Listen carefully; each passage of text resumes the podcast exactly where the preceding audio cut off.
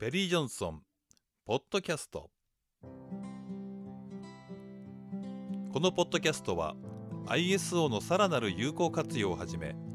ビジネスに役立つさまざまな情報を発信しています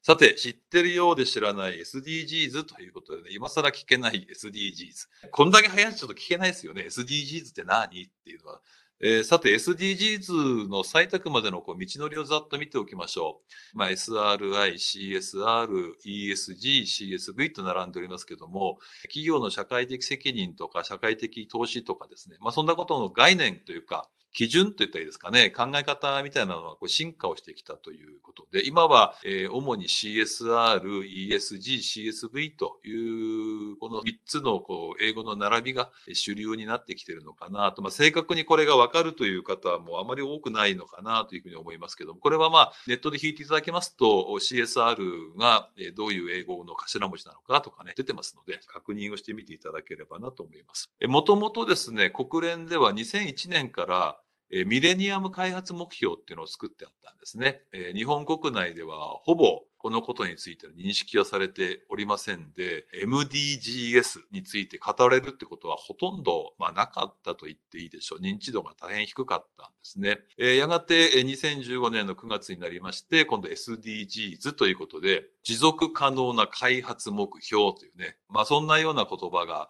昨今よく耳にしますので、この持続可能な開発目標というのがまあ日本語で言うと訳された適切な言葉になってております。これがまあ SDGs の意味になるわけですね。さて、この SDGs について、ここから少し触れていきたいんですが、えー、2030アジェンダ、まず皆さんがですね、SDGs に取り組むというか、あの、知ろうとしたときに、あの、ネットで見て、まとめられた17の目標を見ても、あんまりよくわからないっていうことになっていくかもしれません。で、これちょっと私のこう手元にこうあるのが見えるかと思いますけども、えー、これあの、外務省でですね、この2030アジェンダを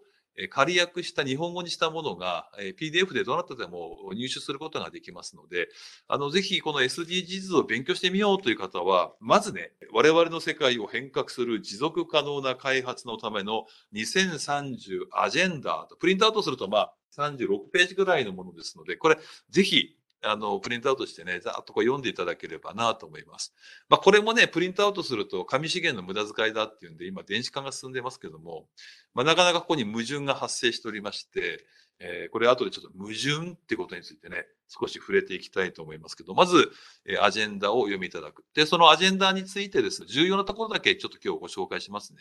特にね、全文というところが大事で、えー、このアジェンダは人間、地球及び繁栄のための行動計画である。ここポイントです。ポリシーであるとは書いてません。ビジョンであるとも書いてません。えー、書いてあるのは行動計画である。ね、行動計画を英語に直しますとアクションプランであるというね。えー、上位から言うとビジョンがあったり、ポリシーがあったりね、あるいはミッションという使命があったりとかっていうことですけども、ここでは、えー、アクションプラン、行動計画なんだということを言ってますので、実際にどう行動していくのかということを決めて行動しなければならないんだよということを言ってるんですね。これはまたより大きな自由における普遍的な平和の強化、平和の強化を追求するんだというのが一つの大きな目的になっています。そして我々は極端な貧困を含むあらゆる形態と側面の貧困を撲滅することが最大の地球規模の課題であり、持続可能な開発のための不可欠な必要条件であると認識する。環境保全とかいう言葉がまだ出てきておりません。全文のスタートからですね、すべての国及びすべてのステークホルダーは共同的なパートナーシップのもと、この計画を実行します。我々は人類を貧困の恐怖及び欠乏の先生から解き放ち地球を癒し、安全にすることを決意している。我々は世界を持続的かつ強靭、まあ、レジリエントという言葉を使ってますけども、な道筋に移行させるために緊急に必要な大胆かつ変革的な手段を取ることに決意しています。我々はこの共同の旅路に乗り出すにあたり、ここポイントです。誰一人取り残さないことを誓う。というふうに全文に書かれておりまして、最も重要なことがここに書かれております。さらにちょっとページをめくってですね、次のスライドの中で、えー、今日我々が発表する17、これがあの一般的に皆さんもご承知の通り17の目標って言ってるやつですね。えー、17の持続可能な開発のための目標、つまりこれを SDGs というふうに言っているわけなんですね。そしてさらにそこに169のターゲットがあると言ってます。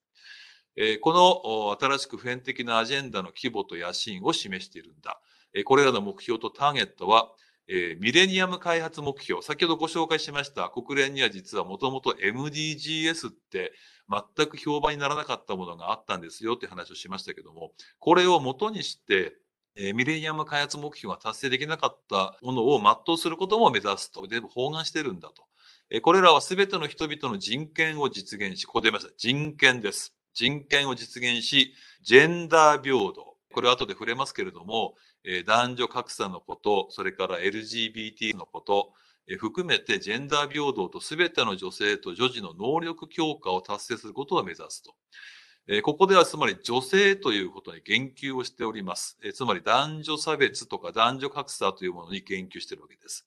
えこれらの目標及びターゲットは統合され不可分のものであり、持続可能な開発の3側面、つまり経済のことと社会のことと環境のこと、この3側面を調和させるものでありますと。で、これらの目標及びターゲットは人類と地球にとり極めて重要な分野で、向こう15年。ですからもうすでにもう6年経っちゃってますから、2030年までと、今2022年になりましたので、残り8年の行動を促進するものにしましょうよと。こういう、えー、まあ全文でこう宣言をしているわけですね。